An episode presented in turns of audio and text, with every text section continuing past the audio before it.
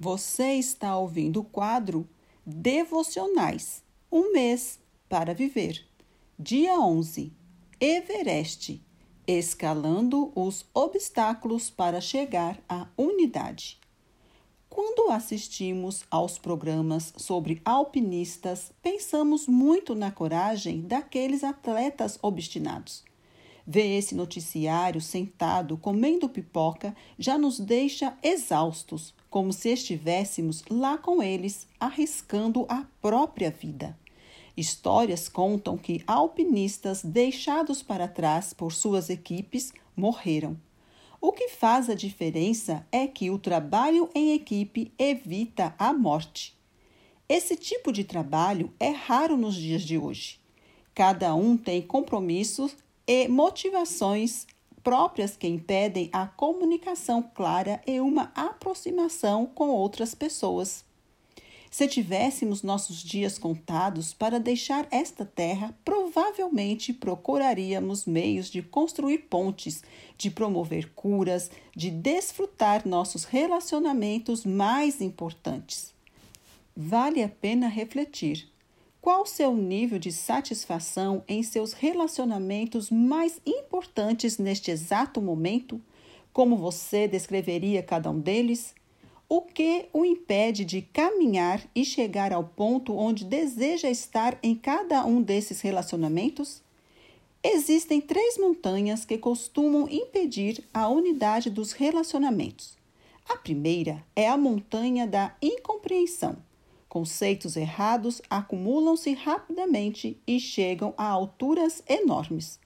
A outra montanha é a atitude eu primeiro. É claro que essa atitude cria um conflito comum e constante. A terceira e última montanha dessa cordilheira rochosa é a montanha dos erros. Assim como temos incompreensões e o desejo de nos colocar em primeiro lugar, temos falhas e fazemos coisas erradas. Precisamos superar estes picos relacionais, aprender a superar os erros e olhar além de nossos próprios interesses.